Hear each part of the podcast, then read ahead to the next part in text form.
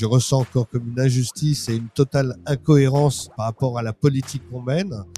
Les petites mains du trafic, c'est elles qui doivent en premier bénéficier de la régulation du marché. Tous les gens qui se sentent de près ou de loin concernés par cette politique liée au cannabis, il faut tous qu'on se retrouve dans la rue. Parlons Cana, le podcast des acteurs du cannabis légal vous donne rendez-vous bientôt avec un nouvel invité.